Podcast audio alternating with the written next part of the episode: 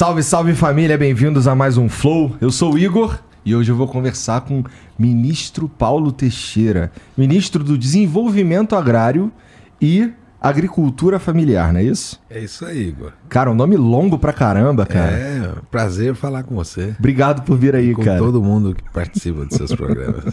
Obrigado demais. Eu que agradeço. É, deixa eu ver o emblema aí, Jean. Ia lá ele com as plantinhas, rapaz. Plantinha é essa aí, Paulo. É isso aí. então, ó, é, é você. Milho. É milho. Então, ó, você que está assistindo aí, você pode resgatar esse emblema também, é totalmente de graça. Tudo que você precisa fazer é entrar em nv99.com.br barra resgatar e usar o código Paulo Teixeira, tá bom? Aí você completa a tua coleção, deixa o teu, o teu perfil lá mais. Ah... Mais sério. Mais sério? Ah, eu ia fazer uma piadinha com plantas, mas mais sério. É... Só que você tem 24 horas para fazer isso, depois a gente para de emitir e só vai ter acesso ao emblema quem resgatou nesse período, tá bom? Você também pode mandar uma mensagem pra gente, é nv99.com.br flow, tá aí fixado no comentário, nos comentários da live, tá bom? E você pode mandar um, um áudio ou um vídeo, assim. É mais legal que você mandar um texto. Se você mandar um texto, eu vou ler. Mas se você mandar um áudio ou um vídeo, é melhor que a gente ouve nas suas palavras saindo da sua boca. E custa a mesma coisa. Então, se for mandar mensagem, pô, dá uma preferência para mandar um áudio ou um vídeo, beleza? É basicamente isso. Ô, Paulo, cara, assim, a gente, eu tava conversando contigo antes aqui que eu anotei umas paradas, pra, pra até para eu ter uma ideia de qual é a diferença do, do, do Ministério da, do Desenvolvimento. É, desenvolvimento o quê? Agrário, Agrário e, agricultura. e agricultura, familiar. É que eu anotei errado. Eu anotei Ministério da Agricultura e Agricultura Familiar. Porque tem o Ministério da Agricultura e Pecuária. É isso. Né? E você estava me dizendo que eles se complementam. Na verdade, um fica dentro do outro, é isso? É, eles se complementam porque o Ministério da Agricultura é dos grandões. E os grandões no Brasil hoje, eles é, produzem soja, milho, para exportação, uhum. carne, né? E nós estamos mais preocupados com a produção de alimentos. Tá. É o pequeno que está produzindo. Eles são os caras dos commodities. É isso. Entendi. Na, na, maioria das vezes, né?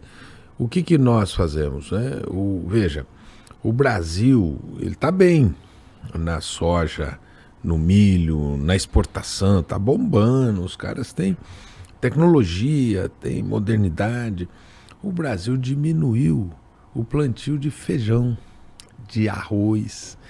E isso que é a comida da mesa do povo Sim. brasileiro. E o povo brasileiro não tá caro o feijão, arroz, então o que que acontece? Vai comendo ou muitos não estão comendo, nós temos 33 milhões de pessoas que estão com insegurança alimentar grave, que nós temos que prover alimentos para eles e fazer com que eles tenham acesso, uhum. mas ao mesmo tempo como essas, o feijão, arroz, a mandioca tão caro, as pessoas passam a comer ultraprocessados. E outro problema da sociedade brasileira, além da insegurança alimentar, é a obesidade.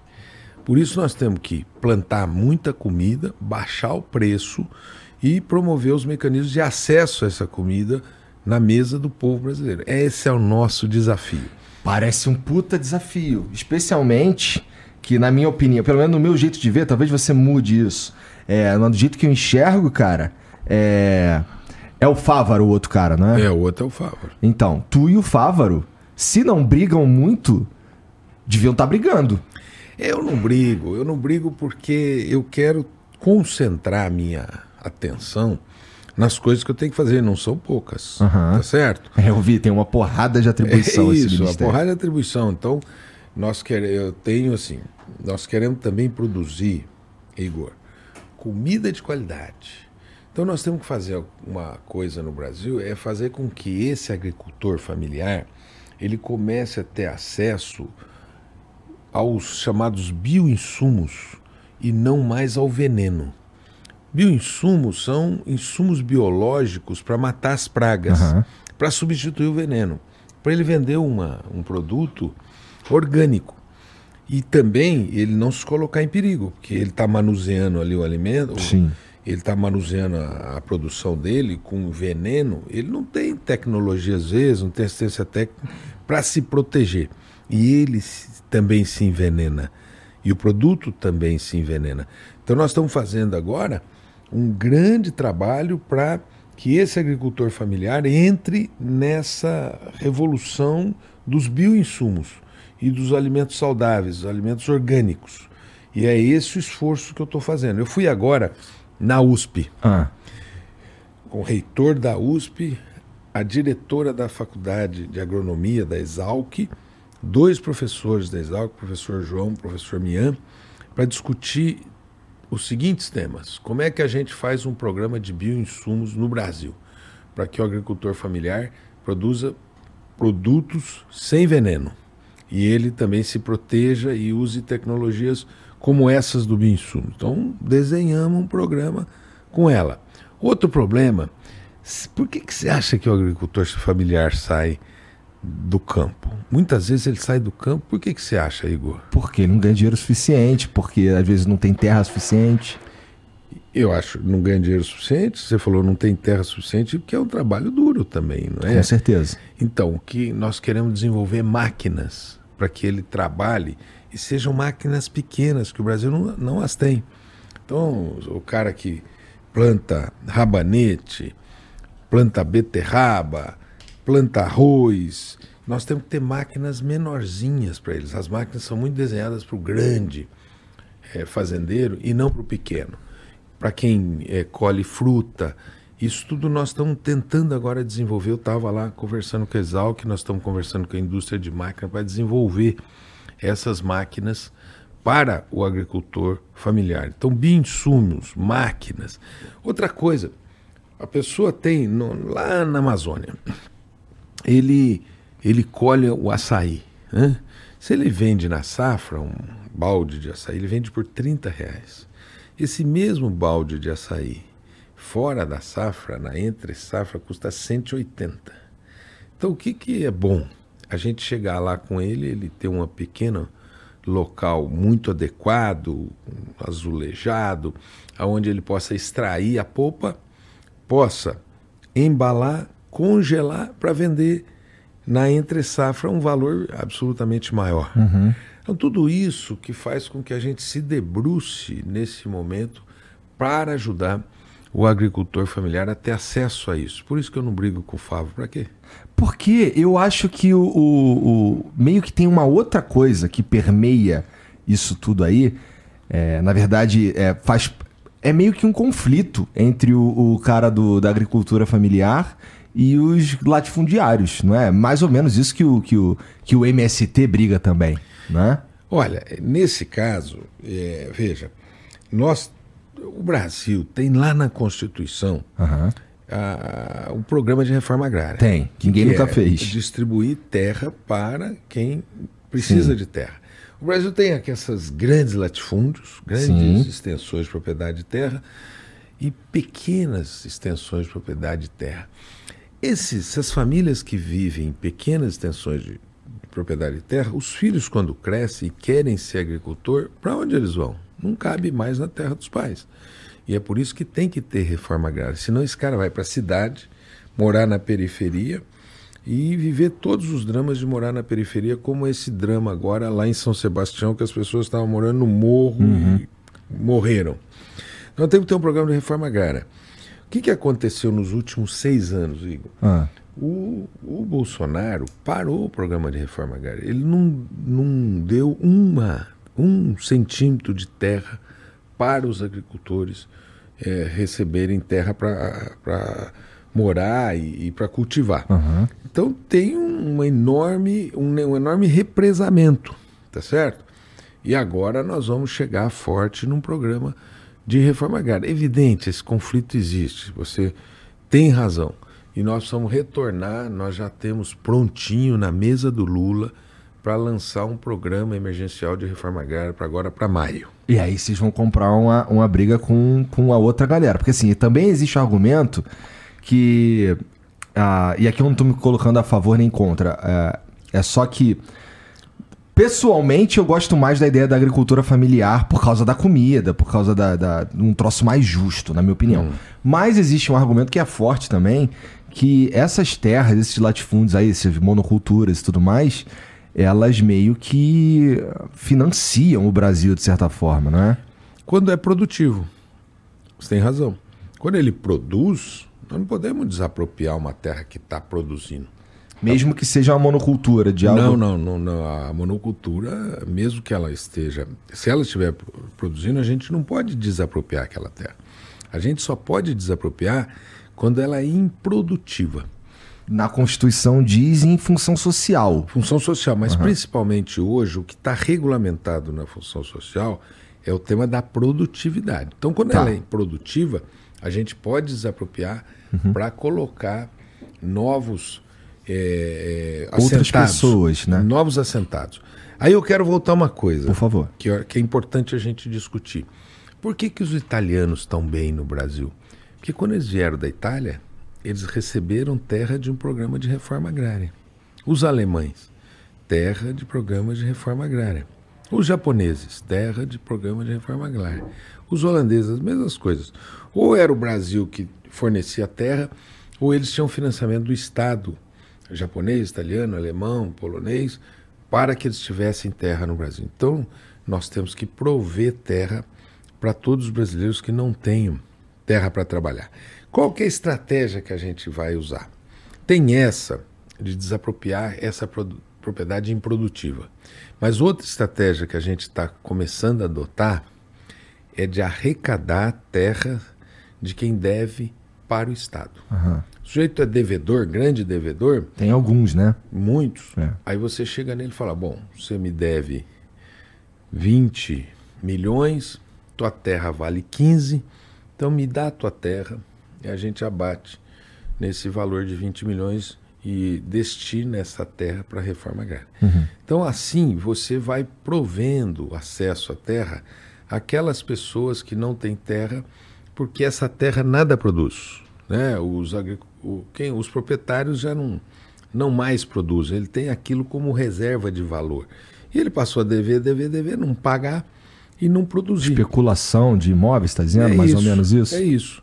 Ele deve, não paga e não produz. Essa terra tem um sentido importante para o país, que é você criar novos produtores, uhum. que não é só a terra.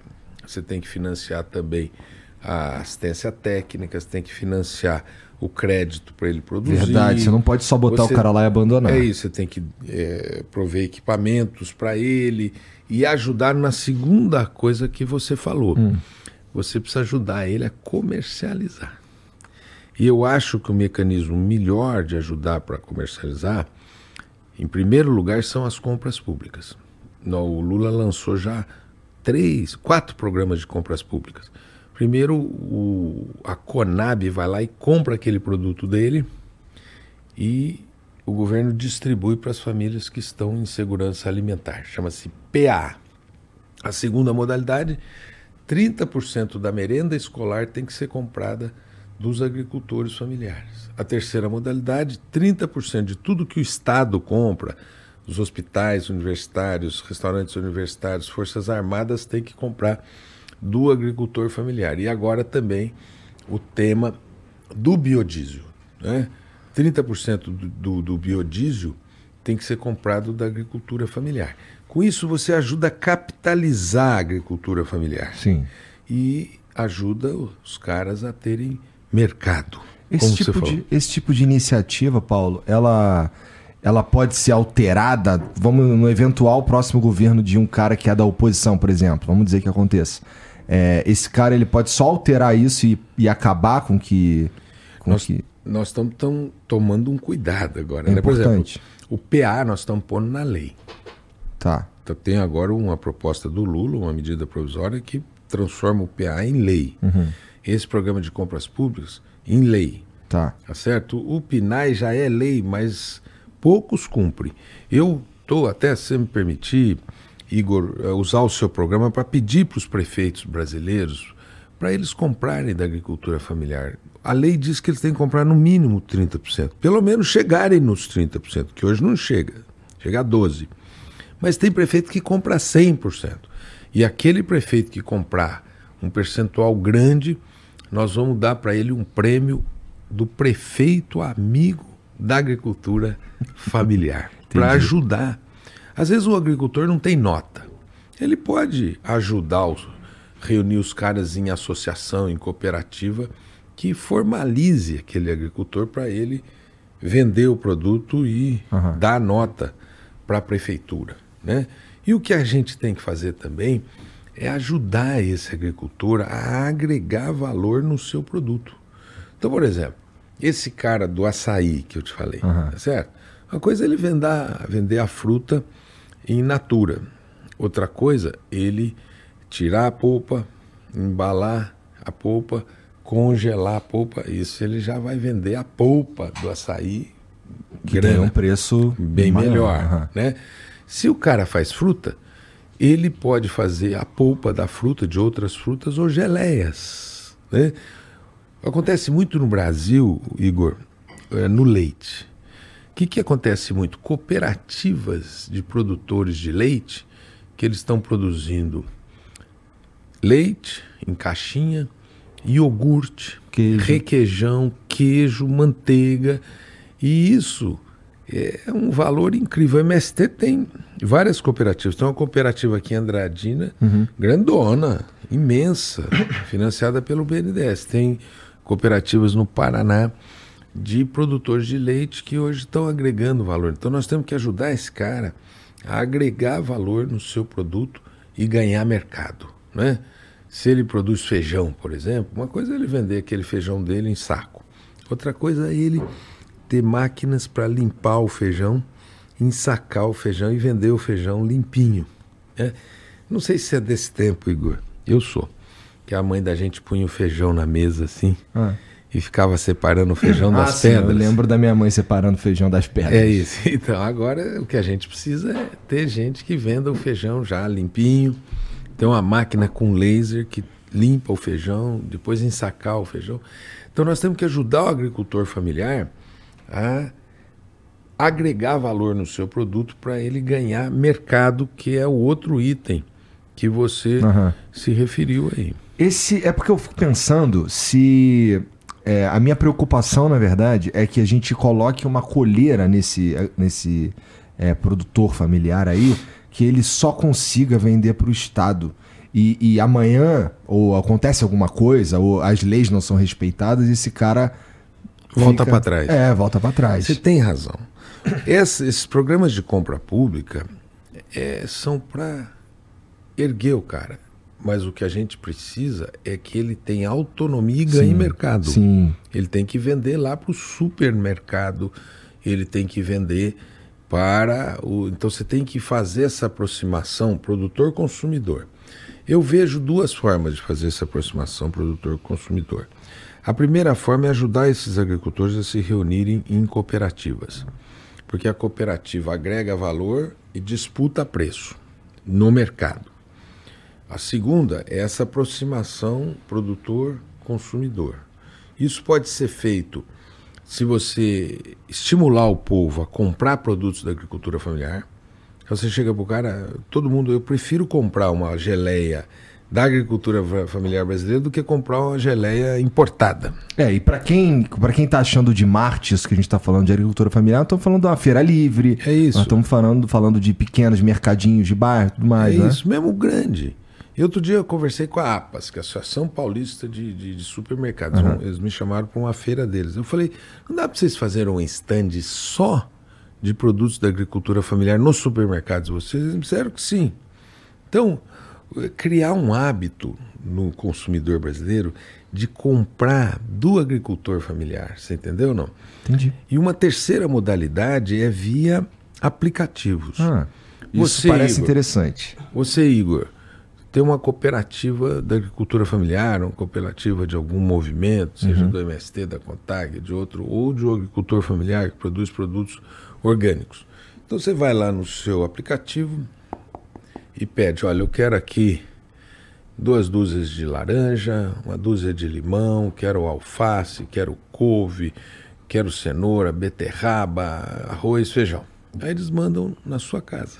Tá certo? Isso ainda não existe. Existe, tem um, muitos, poucos agricultores no Brasil fazendo, mas é um mecanismo que a gente quer estimular também, que é o, o encontro do agricultor familiar com o consumidor diretamente Aham. e ele entrega.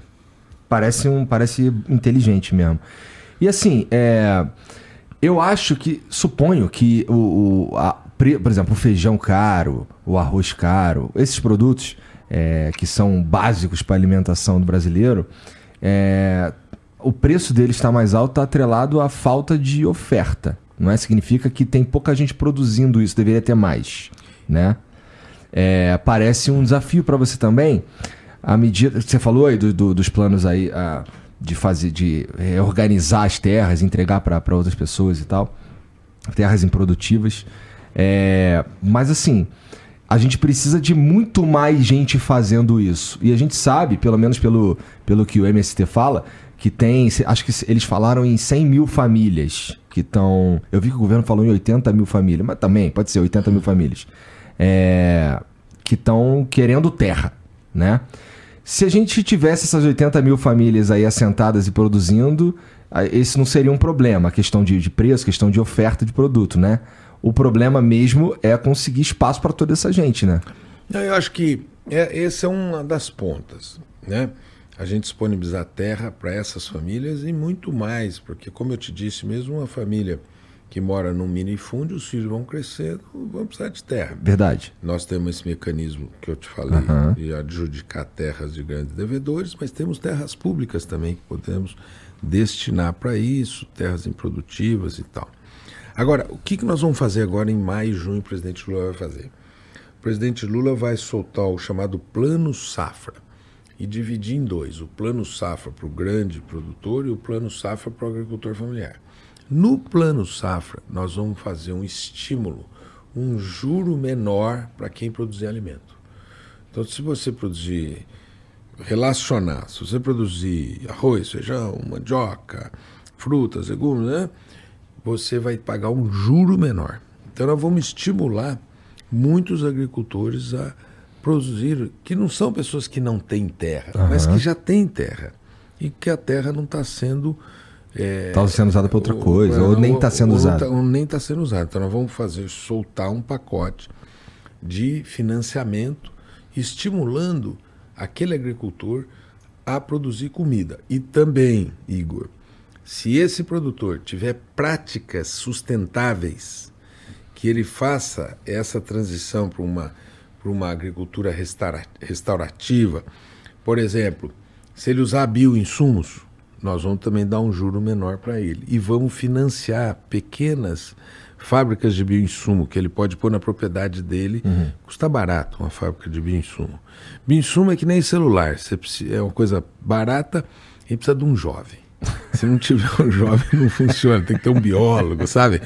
Aquela molecada que só trabalha de Tu calção. sabe, tu sabe exatamente do que, que é feito esse bioinsumo? Ele é feito de micro-organismo, micro e macro-organismo, que esses organismos atacam as pragas. Ah, tá. Você viu que genial, cara? É coisa de biologia, é uma coisa incrível. Entendi. E é só moleque que sabe disso, entendeu? Entendi. Então, é, o bioinsumo são é, cientistas que desenvolvem em laboratório, aqui em, Sora- em Piracicaba desenvolveram, e, e que está difundido já no Brasil. Outro dia eu fui em Avaré, Igor, e eles fizeram lá uma feira de a- a- agro.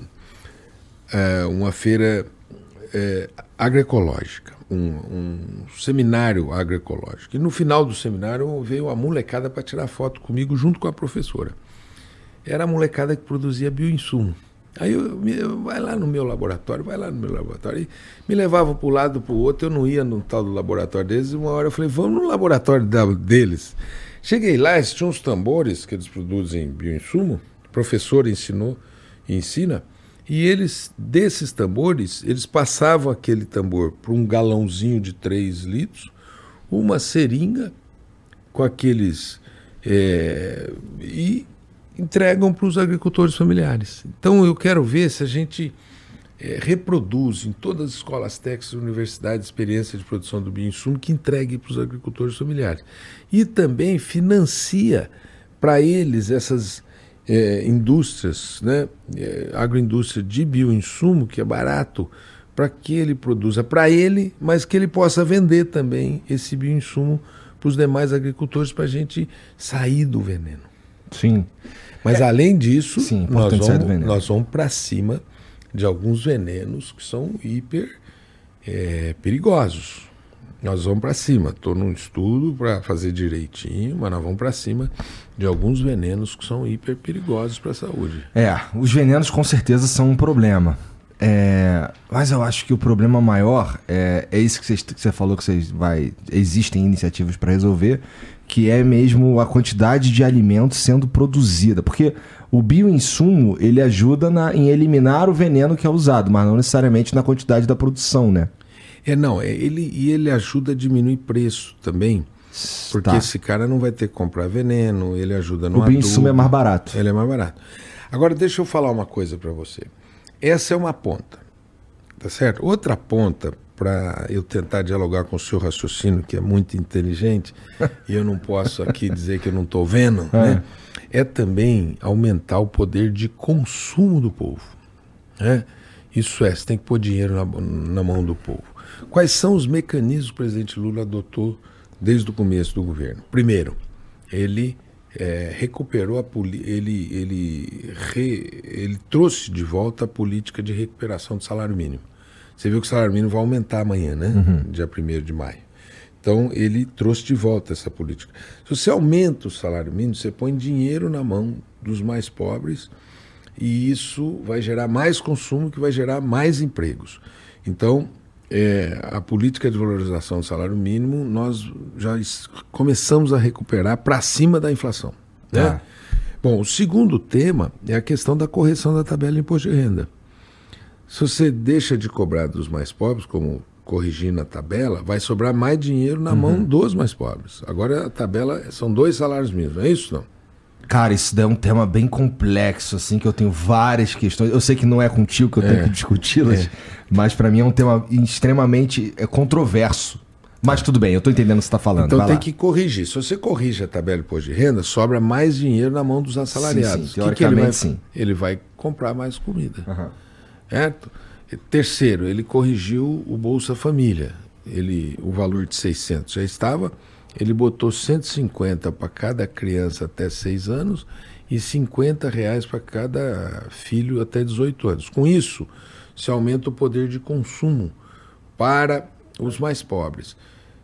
Com dinheiro no bolso, o primeiro gasto, Igor, qual vai ser? Eu acho que seja um conforto alimentar. É isso. É. Portanto, você vai aumentar também a produção de alimentos. A produção de alimentos. Agora, posso. Será que vai? Será vai, que vai? Vai porque você vai, de uma certa forma. Por que, que o cara. A demanda a gente já tem. Não, mas é que você precisa. é verdade, tem alguma demanda, mas também como o salário é baixinho, uhum. tá certo? Esse cara ele vai tendo que fazer cálculo ali, ele é verdade. corta na comida. Uhum. Se aumenta o poder aquisitivo dele, ele melhora a capacidade de alimentação dele. Uhum. Né? Bom, mas o Igor, você trabalhou uma questão que eu quero trabalhar ela pelo contrário. Você Vamos fala lá. do conflito do grande contra o pequeno. Boa. Ah. Tá certo? Uhum. Eu vou contar dois casos que eu conheci nesse período, que para mim, três. Vai lá. Que são importantes no sentido inverso. Tá. Né? O segundo maior produtor de ovos orgânicos do Brasil é uma empresa chamada Rayar. Essa empresa, ele produz ovos orgânicos. Ela está lá em Avaré.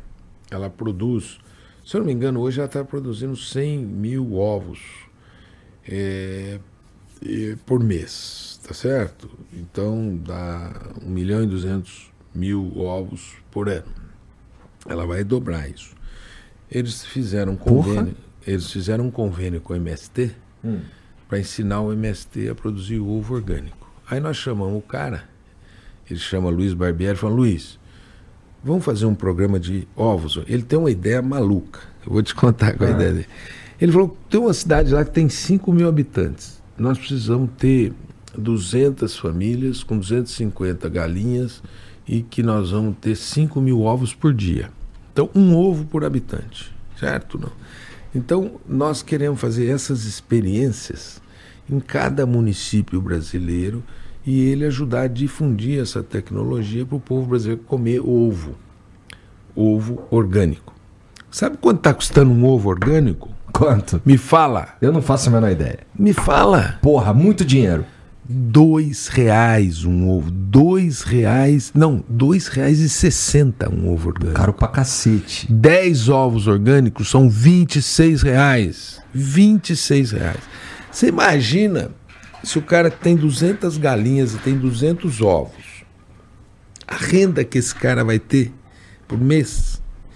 Então, Mas aí tu não tá pensando no cara que tá duro, querendo comprar ovo orgânico e não tem como pagar. não, não, não, não. Eu tô pensando o seguinte, que vai baixar o preço desse ovo orgânico. É verdade, mais ovo, Tá melhor certo. o preço, sim. Então, mais ovos vai melhorar o preço. Mas vamos dizer que ele ganha um real no ovo. Tá. Tá certo? Não. Se ele tem 200 galinhas, ele vai ter 200 reais por, por dia. Por mês, ele vai ter 6 mil reais. Mas vamos dizer que ele tem uns custos também, mas que ele vai tirar líquido ali, 2 mil reais. Aquilo na agricultura dele, porra, É.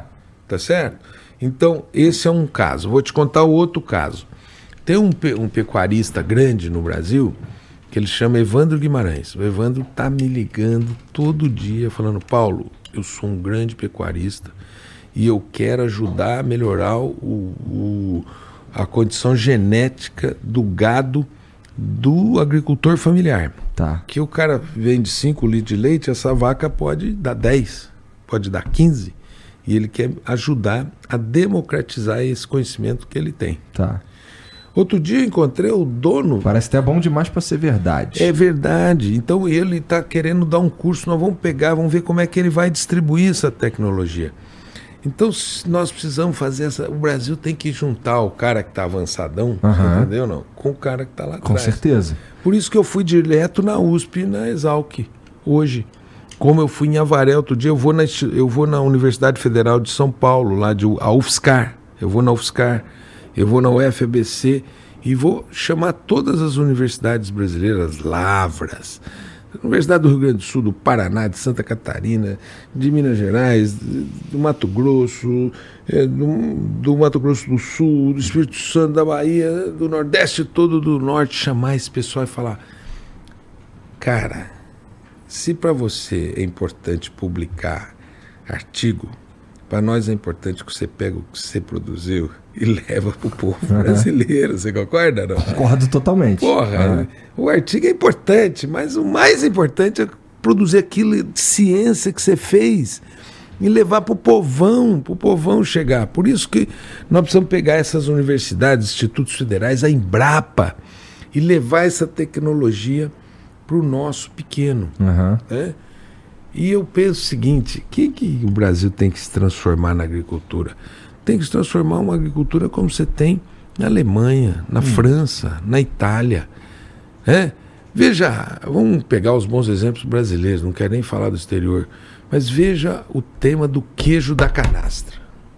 Eu tava vendo o documentário do queijo da canastra é, anteon, ontem. Ontem. É. É? Tava vendo o, o que. Tem um monte de gente lá que fez isso a vida inteira. O cara contando que, que fazia nove, nove, sei lá, oito queijos por dia e ele tá fazendo o- queijo há 70 anos.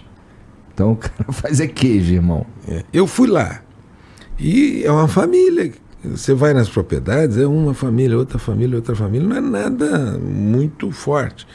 Mas hoje, quando você chega lá, oferece para o cara, eu vou te oferecer um queijo da canastra. Parece que você está oferecendo uma.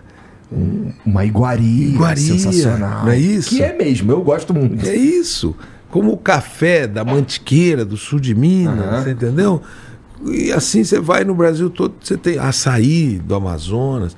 Então a gente tem que criar também esse charme. né? Eu quero comprar o produto daquele lugar. Então nós queremos criar o selo da Amazônia. No Brasil inteiro e no mundo inteiro o cara vai falar, pô, eu estou preservando Amazônia quando eu compro um produto da Amazônia. Olha, eu estou querendo comprar aquele é, café daquele lugar, aquele queijo daquele lugar. Uhum. E assim por diante você vai criando também uma consciência no consumidor que ele compra para ajudar certas causas. E é nisso que a gente precisa fazer no Brasil também. Sim. E ter essa coisa afetiva com os produtos. Né? A Embrapa, ela, a ciência que é produzida ali na Embrapa, na Embrapa, as tecnologias e tal, elas estão mais focadas no, no grandão ou no pequenininho? Olha, eu, se eu puder dizer, dizer a verdade hoje, eu acho que quem mais se aproveita daquela tecnologia é o grandão. Tá. Eu encontrei a diretora da Embrapa agora esses dias, ah. falei para ela, eu gostaria tanto que você agora fizesse um convênio com os pequenininhos. E ela falou, vamos lá. E eu tô querendo encontrar com ela para a gente fazer um acordo para ver como ela transfere essa tecnologia avançada para os pequenos. A Embrapa é tudo, você entendeu? Em termos de, de, ciência, de tecnologia, do campo. Não existiria uma agricultura tão forte no Brasil se não fosse a Embrapa. É, sem dúvida. Agora, o que a gente precisa é que os pequenos se favoreçam mais da produção é, científica da Embrapa e, e, da transferência de tecnologia. E cara, como é que foi lidar com, com, com os caras? Assim, eles, os caras do MST invadiram lá o território da Embrapa. O que me chamou a atenção, porque a Embrapa, ela basicamente ela, ela cria ciência, ela, ela faz ciência para o campo. E os caras do MST invadiram lá, ficaram que, seis dias lá, alguma é. coisa assim e depois saíram e tal. É, chamou minha atenção isso aí no seguinte sentido, cara. É, o MST, será que ele tá nesse, nesse caso específico, assim, pleiteando alguma coisa além? Porque, assim, por que mirar na, no, na, no, no território da Embrapa? Né? Geralmente, assim, o que dá para entender, o que eu consigo entender é o cara que invade mesmo o terreno que é improdutivo eu não concordo, mas eu consigo entender por quê, né? Agora, o da Embrapa é meio sacanagem, na minha opinião. Então, eu fui perguntar para eles. Ah. Eu, eu chamei, quando eles, eles ocuparam a Embrapa, eu falei, por que, que vocês ocuparam a Embrapa? A Embrapa é um santuário da ciência. E eles me disseram o seguinte, está há muitos anos abandonada aquela terra da Embrapa. E eles queriam fazer reforma agrária naquela terra. Eu falei assim, eu acho que vocês não deviam fazer isso. Eu acho que vocês deviam sair e botar uma carta dizendo o seguinte: nós queremos a retomada da pesquisa aqui da Embrapa semiárido, no Pernambuco. Uhum. Dois, nós queremos que essa pesquisa também favoreça o pequeno agricultor daqui. Uhum. Vocês topam? Topamos. Três, vamos sair? Saíram. Tá certo? Então tu negociou na moral com os caras. Foi na moral, e eles saíram. Não né? tem nenhuma motivação, não tem, sei lá, é, o MST, nesse caso, ele não tava querendo forçar uma barra para cargo não. político? Não, fizeram uma mistura. Deixa eu te contar uma coisa. Eles não indicaram um dirigente de INCRA regional. Um. Mas gostariam? Não. Eles. Quem fez toda essa indicação foram as bancadas federais. Então não, eu nunca fui recebido, nunca recebi o MST que me tenha me pedido um cargo no INCRA. Você entendeu? Foi o contrário. O, as indicações vieram. Eles ficaram bravos que eles achavam que estavam atrasadas as, uhum. as, indicações. Né? Mas é, elas atrasaram por duas, por três razões. Primeira razão que a gente só começou a discutir indicação depois da eleição na Câmara e no Senado. Atrasou um mês. Começou 1 de fevereiro. Segunda razão, porque teve que ter um entendimento nas bancadas federais. E a terceira razão é que tem um funil, quando indica uma pessoa para o governo federal, tem um funil que avalia a vida do cara, se o cara já cometeu algum crime, se o cara tem processo, se o cara tem empresas, tem um monte de coisa. E um mundaréu de cargo que tem, tem uma certa demora. Né? Mas o restante foi isso, eles não pediram nenhum cargo, e eu não. Seria leviandade minha dizer, oh, não, não, não foi isso. Não foi isso. Mas eles reclamaram sim da demora. Eles reclamaram, está demorando, precisa fazer coisas assim, né? E tinha um cargo muito simbólico, que era do Alagoas, que tinha sido indicado lá atrás né, pelo Arthur Lira. e que a gente estava esperando o resultado geral para renegociar, para ter uma mudança lá. Uhum. Mas não houve isso, viu? Tenho que ser justo com eles, não houve. Tá. É, faz parte também do, do teu ministério, pelo que eu li na internet, talvez, vamos ver se você me concorda comigo, um negócio chamado etnodesenvolvimento, que é lidar com povos indígenas e, e lidar com as terras deles e tal, e tudo mais. Faz mesmo parte da tua pauta, da tua Faz- pasta? Eu tenho, eu tenho duas interfaces com esse tema. Primeiro, na minha pasta tem o tema dos quilombolas. Tem o dos quilombolas, também É. tá anotado aqui. É esse, é a gente que demarca as terras dos quilombolas, a gente que dá os créditos para os quilombolas. O presidente Lula já nesses quatro meses eh, demarcou três comunidades quilombolas em Minas e duas em Sergipe. Sergipe, rapaz, tinha uma mulher que ela já fez 5 mil partos Porra, quilombola. Ela já fez, é é uma uma, uma parteira. vovozinha. É, é. 5 mil. Teve, se eu não me engano, 20 filhos. Ela. Nossa. Ela. Que mulher maravilhosa. Então a gente tem é, feito essa demarcação de terra remanescente de quilombo. Isso é um trabalho constante, cara. É. Não é, não é assim, você não demarca e valeu? Não é assim, não? Não, não. A, primeira coisa é demarcação. Aham. Mas a segunda coisa, você tem que ajudar os caras a desenvolver a sua agricultura, tem que ter crédito, assistência Sim. técnica. Mas assim, demarcou, demarcou. Acabou. E, e quando re- desrespeita, aí é, um, aí é outro problema. É outro Mas problema. tá demarcado lá, e eu suponho que tá demarcado faz um tempo. É, é, mas não, não houve esse processo, não terminou.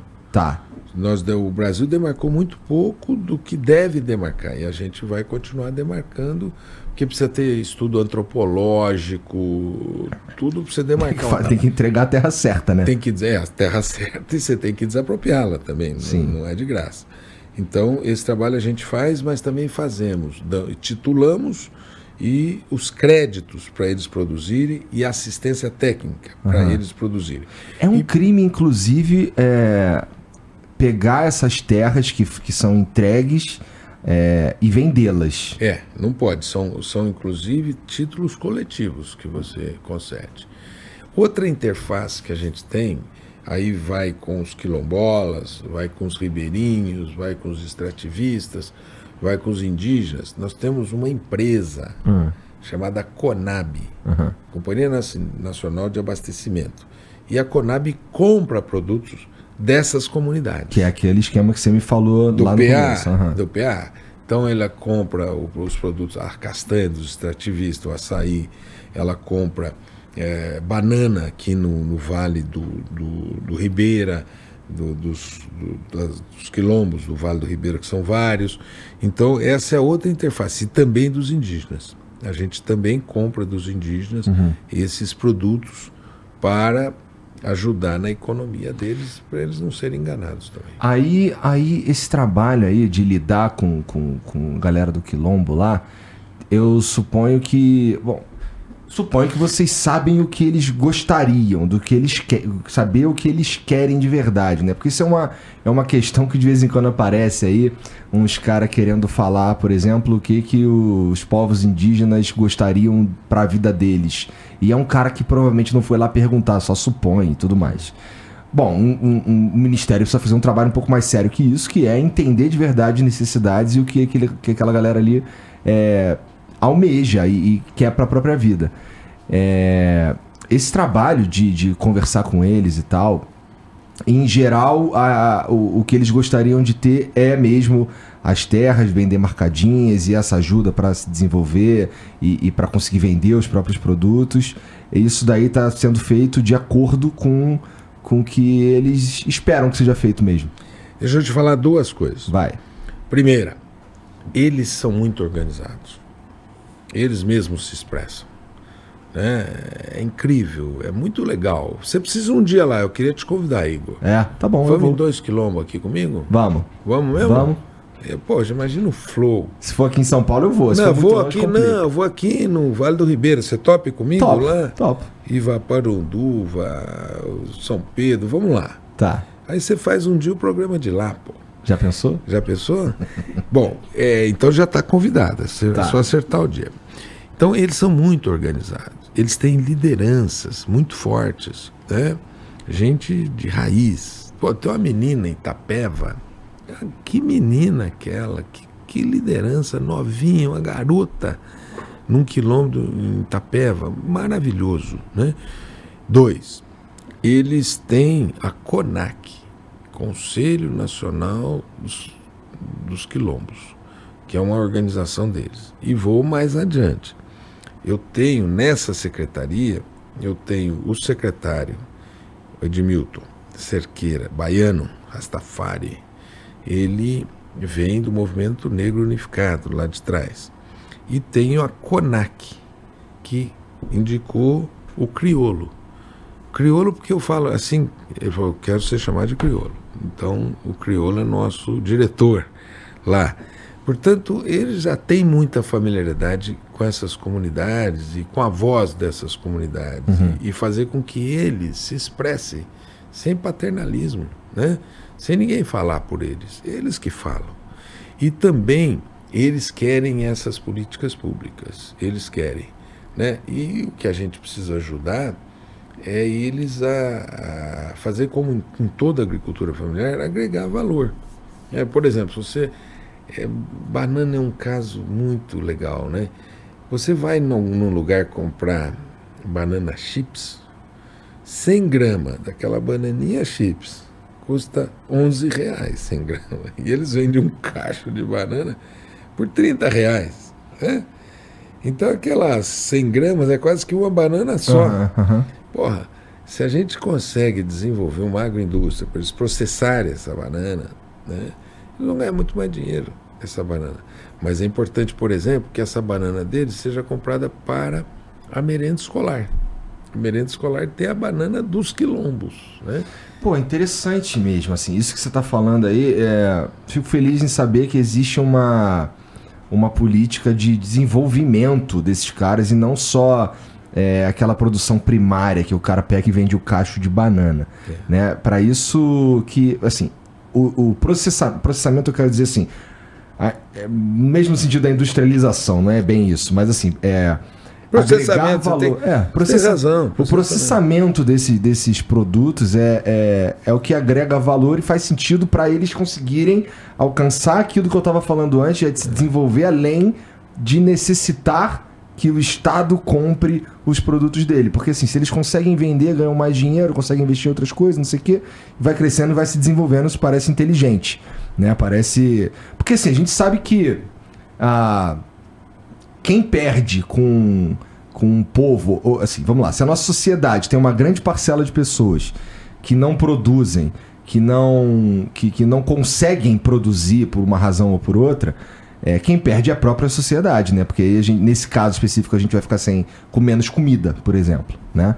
Então faz todo sentido, é inteligente do ponto de vista social que a gente ajude a todo mundo a se desenvolver, né? E, e desenvolver não só entregar comida, ou, ou, não é nem entregar comida, mas permitir com que eles produzam uma coisa básica e que eles fiquem presos ali. É importante que a gente entregue uh, o conhecimento e, até mesmo assim, a base da educação. A educação para que o cara ele consiga mesmo usar técnicas mais avançadas para agregar valor para o produto e, portanto, sair de uma situação que talvez alcançar patamares que nem eles mesmos que, que a gente nem pensou, é. né? E uma coisa também, Igor, além disso, é que eles possam estudar, é isso. Por isso essa política de cotas nas escolas técnicas é muito importante. Eles possam ir para as universidades e que possam voltar para suas comunidades, ajudando as comunidades a dar saltos no, nas suas atividades agrícolas. Sim, né? com certeza. E ao mesmo tempo a gente é, incorporá-los na organização das suas cooperativas e, e coisas assim. Então, por exemplo, eu tenho visto muitos quilombolas que estão na universidade, fazendo agronomia, zootecnia, veterinária, pedagogia, medicina, engenharia. Né? Isso é, como é que essas comunidades desenvolvem? E certamente depois ele volta para essa comunidade para devolver a ela mais conhecimento para ajudar no desenvolvimento dessas comunidades. Sim. Sim. Mas, cara, isso tudo é muito bonito. Assim, é bem gostoso ouvir isso aí. Mas eu tô ouvindo isso aí tem uns 20 anos, cara. É. Não, eu vou te contar uma coisa. É, esses seis meses, né? Ah. Você fala, é quatro meses, para com isso, seis meses, para com isso. Esse quatro. Se fosse seis meses, Paulo, desculpa a piadinha, mas se fosse seis meses, corri o risco de tu nem ser ministro, porque a MP lá que cria os ministérios também ainda não foi votada. Não foi votada, é Pois verdade. é, já venceu os 60 dias, já tá, já tá na prorrogação de 60 dias, tem que votar, senão... Tem que votar essa semana que vem. É. E aí eu vou fazer um apelo aqui do Flow sobre essa MP. Mas nesses. O que que nós fizemos em, em quatro meses? Né? Primeira coisa, a gente tinha lá um- uma certidão de agricultor familiar chamada DAP, Hum. e eles tinham que migrar para uma outra certidão chamada CAF. Mas o sistema não funcionava. Então nós prorrogamos essa DAP por mais um ano e pusemos o sistema para funcionar para emitir a certidão, porque só com essa certidão que o agricultor pode pegar crédito, pode vender. É um papel? É, um, é uma carteirinha de identidade, chama CAF, Carteira de Agricultor Familiar. Tá, isso não, não dá pra falsificar. Não, não dá para passar. Não dá porque eles vão no nosso cadastro. Nosso cadastro é que vai mostrar quem Tá tem. Segunda coisa que a gente fez, nós, é, é, o presidente Lula aumentou 1 bilhão e 500 milhões do Programa Nacional de Alimentação Escolar. E a gente faz um trabalho junto com o MEC para comprar 30% dos agricultores familiares. Já lançamos esse programa. Terceiro programa que a gente lançou foi a titulação de terras remanescentes de quilombos e créditos. Né? Eu falei de, de 3 quilômetros em Minas, dois no Sergipe e um crédito para o quilombo Calunga em Goiás. O quarto tema que nós fizemos foi lançar o programa de aquisição de alimentos, 500 milhões. PA, na Conab. E a Conab começou a comprar dos agricultores familiares. O quinto programa que a gente fez foi um programa de assistência na seca do Rio Grande do Sul. Pô, rapaz, o Rio Grande do Sul agora tem seca, três anos de seca. Então nós levamos lá cesta básica, levamos água, levamos fomento, levamos crédito, levamos microcrédito e agora o presidente Lula vai anunciar um programa de abatimento das dívidas lá por conta da seca. Né? Também é, 500 mil agricultores tiveram perdas por conta da seca no Nordeste. Tá. Nós fizemos a cobertura de 500 mil é, agricultores. Você tá falando dos últimos quatro meses. Quatro meses, quatro meses. Tá bom. Estamos lançando agora, é, é, foram investidos 7 bilhões em é, o que a gente chama do PRONAF, que é o Programa Nacional de Financiamento do Agricultor Familiar, 7 bilhões. Né? E fizemos uma coisa junto com o Ministério de, de, de Minas Energias para aumentar a mistura de biodiesel no diesel. Esse ano passou a ser 12, era 10. Passou a ser 12.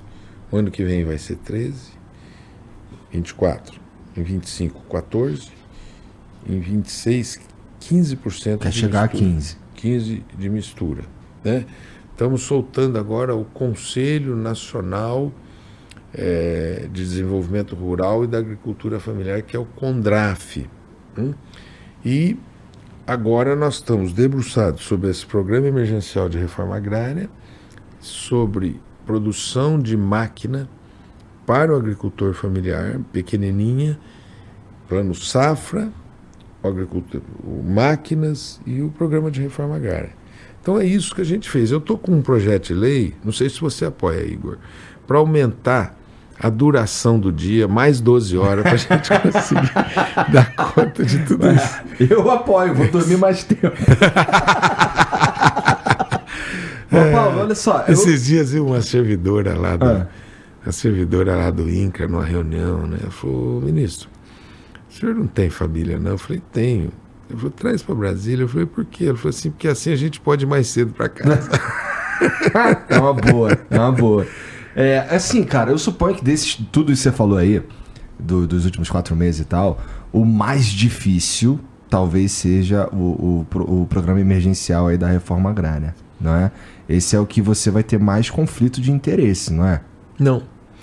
Não, porque tá, essas terras que a gente adquiriu já estão pacificadas. Já. Tá? Não tem, não tem encrenca nessas terras adquiridas, tá certo?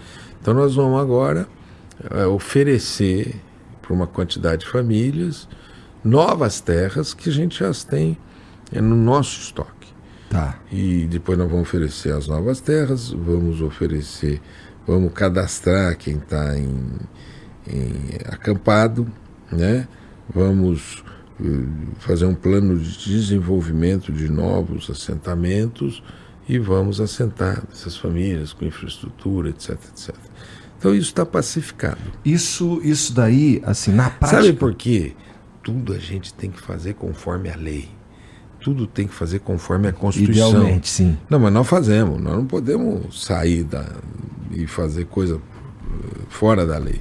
Então, com isso, a justiça decide muitas coisas. E, E esses, essas, esses assentamentos e tal, na prática, eles para começar, para as pessoas, assim, figurativamente pegarem a chave, leva quanto tempo? olha, eu acho que a- o desenvolvimento de um assentamento nos moldes ideais Aham. ele demora um ano, um ano e meio para ele sair do acampamento e entrar no assentamento dentro da sua casa. Aham. Porque primeiro você tem que desenvolver o, o projeto. Onde é que nós vamos botar as famílias? Onde é que eles vão cultivar a área? É, e até isso, as casas chegarem, isso tem um tempo Sim. né? Mas é um tempo pequeno perto do que é a vida do povo, assim, do que o povo está esperando. Tem, É. tem acampamento, tem criança que nasceu em acampamento já está com 7, 8 anos, 9. Porra, daqui a um ano eu vou te chamar aqui de novo, hein, Paulão? Pô, Já está marcado. Se Nós essa- temos dois compromissos. Se essa porra não ficar pronto, Você pega, eu vou pegar pegar no pé. teu pé grandão, hein? Ainda vou trazer um cara do MST pra aqui na mesa também. Traz. Pode trazer. Pode trazer. É, porque assim, isso daí é um, é, um, é um tema que é o que. É o que cria, de certa forma, a tensão no campo. Que é os caras que quer trabalhar, não tem onde trabalhar, e tem uma galera que tem terra sobrando ali que tá ociosa, e puta, tô vendo que aquela terra tá ociosa, e porra, não consigo, eu não tenho terra, não sei o quê. Eu acho que isso daí cria bastante tensão. E já que, a gente, já que eu tô falando disso aqui, eu vi também que recentemente tu falou que, porra, não, não tem mais pra que abrir CPI do, do, do MST. Para quê? Primeiro isso, isso que você está dizendo. Aonde está a tensão no campo brasileiro? A tensão no campo brasileiro está no sul do Pará, está no sul do Amazonas e no noroeste do Acre. Mas são por essas questões que eu acho que são, que é tipo, você tem terra e eu não tenho? É, Não. é o que então? É gente tirando terra de pequeno para plantar soja. Tá, é o contrário. É o contrário. Entendi. O que que tem, onde tem conflito? No chamado Matopiba. É, Mato Grosso, Tocantins, Bahia. É conflito de grande quanto pequeno. É, é- é grilagem, Grileiro, aham. pistolagem. Morreram uns 45 agricultores nesse período passado. Aí que está o conflito. Ah, o MST fez um protesto e já saiu das áreas. Então, você vai investigar o quê? Eu, eu disse, não tem fato determinado para investigar, É, porque você já, falou eles já saíram. E terceiro, ah, irregularidades em convênios com o MST, mas nós não fizemos um convênio com eles. Nós temos quatro meses de, de, de trabalho, então é só luta política. Então, na minha opinião, o que pacifica o Brasil é a gente implementar as políticas com rapidez e não perder tempo, você entendeu? Se a CPI vai ser para perder tempo, né? Eu- Uns acusando outros e não, e não vai encontrar nada de concreto, porque é isso que eu disse. Que irregularidade tem o MST na relação com o governo? Nenhuma. Não teve convênio, só quatro meses. Bom, o, o MST ocupou terra, não sei o quê. Eles já estão fora, já fizeram o protesto deles, era o Abril Vermelho, não é isso? Aham. Jornada de- Esperava-se que fossem invadidas terras também, né? é isso. Então, fica uma coisa assim de, de uma disputa política. E o Brasil não pode paralisar por isso. Eu estou achando que isso não resolve nada, só tensiona. Nós precisamos avançar os programas. Mas qual que é? Vamos lá, vou te pedir para se colocar no, no lugar do advogado do diabo para me dizer quais argumentos eles têm para que para instaurar essa CPI, que eu não sei. Eu tá... Não, o que eles estão dizendo é o seguinte. Primeiro que eles estão dizendo é o seguinte: é. nós temos que investigar irregularidades na relação do MST com o governo. Tá. Nós, nós não temos nenhum contrato com o MST. Não tem irregularidade. Você só... Teoricamente, Paulo, eu não, tô, eu não tô querendo imputar crime e, e dizer que, sei lá, que eu não confio no trabalho de X e Y, porque bom, todo mundo sabe que eu não confio em políticos. Mas, é. Pô, não ter um contrato para fazer uma parada escrota parece algo óbvio mesmo, né? Não, um contrato de qualquer natureza que porventura tivesse desvio de verba, essas coisas. Eu estou dizendo, não, nós não celebramos contratos. Se houvesse esse desvio de verba, é, da onde ele estaria sendo desviado? Não, por exemplo, se, se tivesse um contrato do MDA tá. com o MST. Uhum e tivesse tido um desvio de Entendi, verba, tá bom. aí teria uma irregularidade. Sim. Mas não há o contrato. Então você vai investigar o quê? Tá bom, tô entendendo. Né? A segunda coisa, você vai investigar as ocupações que já não estão mais nos lugares, porque nós constituímos ali, Igor, uma ouvidoria agrária. E a ouvidoria agrária, doutor, doutora Cláudia Dadico, é, doutor Daniel Lerner, Almir, eles estão já entrando nos conflitos e pacificando os conflitos. Foi Existem eu... ainda invasões hoje, agora, nesse momento? Não. Não. Não. Então, o que, que é... E se existirem? Alguém pode dizer, mas tem uma invasão em tal lugar. A justiça está cuidando daquela é, ocupação em algum lugar do Brasil, porque tem justiça no Brasil e é de nível estadual. Eu estou pensando aqui se existe possibilidade de investigar o MST eu estou achando que nem isso existe. Você entendeu? Nunca ninguém vai poder investigar o Flow. Será? Não. Só se o Flow tiver um convênio que porventura tivesse algum desvio, é, irregularidade. Mas ninguém vai investigar o Flow. Assim como ninguém vai investigar uma empresa privada. Você só pode investigar uma relação que o Estado tem estabelecido naquele fenômeno. Tá. Por isso que eu acho que tá. não, isso que eu estou dizendo, não tem objeto, não tem coisa é, que possa ser fato determinado. Que uma CPI tem que ter um fato determinado. Eu acho que o fato determinado é a raiva. Tu acha que eles vão instaurar assim mesmo? Não sei, eu acho difícil. É? Eu acho difícil. Não, por isso que eu estou dizendo. E eu estou querendo dizer o seguinte: se a gente resolveu na boa, como você falou. Uhum por que, que nós vamos agora tensionar? Ó, tendo exemplo, a concordar. Eles Preciso ocuparam estudar um pouco mais, mas tendo a concordar. Eles, eles, eles, eles. Eu gostei desse. Preciso estudar um pouco mais. Né? É, pô, eu passei a tarde lendo sobre, sobre o que você faz, é, cara. Mas é o seguinte, Igor. Veja, eles ocuparam a Suzana de papel.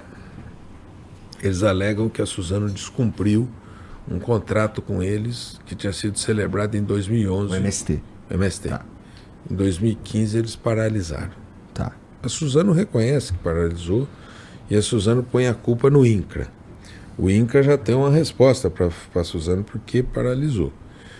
Mas nós chamamos ambos para a mesa, Suzano e MST, e retomamos o diálogo para o cumprimento desse acordo. Então, você está sendo resolvido numa boa, como você disse. Entendo Entendi. Você entendeu? E o que eu estou dizendo para o MST... Ou seja, todas as questões que os caras gostariam de investigar já estão sendo resolvidos ou já foram resolvidos, é isso está dizendo? É isso, tá já está para ser resolvido, outras serão resolvidas. E por isso que eu estou dizendo, não, não tem razão de ser. Né? Se está sendo conversado, se eles saíram da Embrapa, se eles saíram da Suzano, se eles saíram de uma terra em Goiás, etc, etc, e eles mesmos, ao sair, disseram: nós obtivemos uma vitória, que foi o governo dizer que vai ter um plano de reforma agrária. Bom, bom. Então, a minha opinião é que é perda de tempo. Entendi. Tá bom. Cara, é, você falou, a gente tava, você falou aí sobre uh, o principal motivo de tensão, que é geralmente o grilheiro, o cara que toma a terra do, do cara da agricultura familiar para produzir outras coisas, não sei o que. É do grandão pro pequeno, né? Como é que é o, o trabalho de fiscalização dessas demarcações dos terrenos quilombolas ou, ou do, do, da própria dos terrenos que são entregues para as pessoas da agricultura familiar e tal? Essa fiscalização faz parte do teu trabalho? Faz. E eu acho que aí nós temos que melhorar. Nós temos uma tarefa aí. A tarefa nossa. Esse é, é um argumento, inclusive, que os caras que são contra a reforma agrária usam, que a fiscalização é ruim. É. Nós temos que melhorar, modernizar a base fundiária do INCRA e titular essas famílias. Porque aí o cara tem o título assim: você me tirou, ou eu te tirei, você vai na justiça e fala: ó, esse título é meu. Porque hoje né, um, vira uma guerra de todos contra todos. Então nós precisamos resolver esse problema. Nós temos um dinheiro que está para ser aprovado. Eu fui já conversar com o Fernando Haddad sobre isso, ministro Fernando Haddad para ele. Fernandão, Fernandão, Fernandão, eu gosto dele, gente boa. Você gosta dele? Gosto. Ele já veio no Flow? Já, não? duas vezes. Duas vezes. Então ele é de casa. Né? É. Aqui ele é de casa. Né? Sim. O Lula também é de casa aqui, né? Ah, eu quero que se torne um pouco mais. Um pouco mais de casa. Tá pouco de casa. É. Né? Tem que vir mais para casa dele. Então eles. Ele então me disse: Olha, Paulo, deixa eu resolver esse arcabouço aí que eu vejo esse problema. Tá sendo mesmo, tá esquentando a cabeça dele. Pra gente definir essa base fundiária do INCRA. Uhum. Você entendeu? Não, porque aí você titula e dá mais segurança para as pessoas que estão lá. Tem gente tirando gente de assentamento. Outro dia veio o Human Rights Watch falando: olha, vai lá na cidade de Novo Progresso, no Pará, que tem gente tirando. E eu vou pedir para a doutora Cláudia ir para Novo Progresso essas semanas próximas. E eu já vou também no governador do Pará conversar sobre isso com ele, para a gente proteger aqueles assentados. Ah, os governadores podem ser aliados nesse, nesse é, sentido também, né? É, eles são aliados, eles são muito importantes. Porque, ah, vamos lá, por mais que eu tenha um título, não sei o que, na hora que o maluco coloca uma espingarda na minha cara, eu vou é, sair, né? É isso, você sai correndo. sai né? correndo. É. Complicado. Cara, você tava falando, antes da gente começar, tu falou que tu foi não sei, tu foi o criador, talvez, da, daquela PL lá da cannabis, como é que é? Eu fui o. Eu presidi a comissão. Presidiu a comissão para levantar esse debate e tudo mais. É, né? é o, o, PL 399. O autor é o Fábio Mitidieri, que é o governador de Sergipe. Tá. O relator foi o Luciano Dutti, que é um deputado do Paraná, que é médico. E aí nós aprovamos o PL 399, que é permitir o plantio no Brasil para fins medicinais, uhum. para fins veterinários, para fins industriais e de alimentação. Porque o cânhamo tem muito ômega 3 e ele é bom para alimentação. Essas quatro finalidades a gente permitiu. Eu Ganho... conheço os caras que gostam de comer uns bolinhos de cannabis. Né? Ah, é. mas é que. É... Ah, tem muito ômega 3, pô. Não, mas se liga, ó, o meu ponto é assim: é, eu suponho que isso ajude o pequeno agricultor, porra. É, você pode. Por exemplo, eu tive outro dia com um professor de Alfenas. Ah. De, de Alfenas, não. Um, eu vou lembrar aqui. Onde tem aquele doce de leite bom em Minas Gerais mesmo? Viçosa. Viçosa. O, o professor de Viçosa que ele está agora aprovando um projeto científico e vai plantar com a produção da agricultura familiar. Uhum. Tá certo? E também o cânhamo, que é a, a planta sem efeitos psicoativos, ela pode ser plantada também pelo agricultor familiar para essa nova é, economia, que é a economia da cannabis. Né? Que tipo de resistência recebe isso daí? É mais do, do cara muito conservador, não é? É isso que, que, que mistura as, as bolas. Agora eu fui eu falar. Eu também acho que misturam as bolas. Mistura as bolas. Eu fui falar. É, às vezes eu tinha uma, uma a Luciana Boatê e uma juíza do Rio chamada Maria Lúcia Caran, que ela chamava assim, mentes entorpecidas, discutindo entorpecentes, né? as uhum. mentes que estão entorpecidas. Mas eu conversei outro dia com o Arthur Lira, o presidente da Câmara, e ele falou para mim que vai planejar a votação do recurso, porque a gente aprovou na comissão e agora é só votar o recurso porque os que foram contra recorreram. mas eu acho que eles não terão voto suficiente para impedir que o projeto siga no Senado. E no Senado acho que vai ser aprovado e tem que resolver esse tema logo. Tem um, um, um professor na Universidade Federal é, do Rio Grande do Norte que ele diz que o mundo agora vai viver uma revolução da medicina canábica. É como a, a, foi os antibióticos. Ah, eu acho que ele exagerou, É o mas, mas é legal também. Siddhartha Ribeiro. Eu Ah, não gosto acho. do Siddhartha, tá? O Siddhartha, eu não acho exagero, viu? Sabe Sério? por quê? Sabe por que, que eu não acho que exagero? bom, fico feliz. Sabe que eu não acho exagero? Porque a pesquisa vai mostrando que é, muitas doenças neurológicas elas podem ter é, Podem ser atenuadas, né? atenuadas por aí. É. Dois, essas epilepsias refratárias. Aham. Três, é, fibromialgia. Quatro, no tratamento de, de crianças autistas que tenham crises é, e sejam crises fortes. Né? É, no, na questão, no tratamento do efeito colateral dos medicamentos que são utilizados é, na quimioterapia, nos antirretrovirais.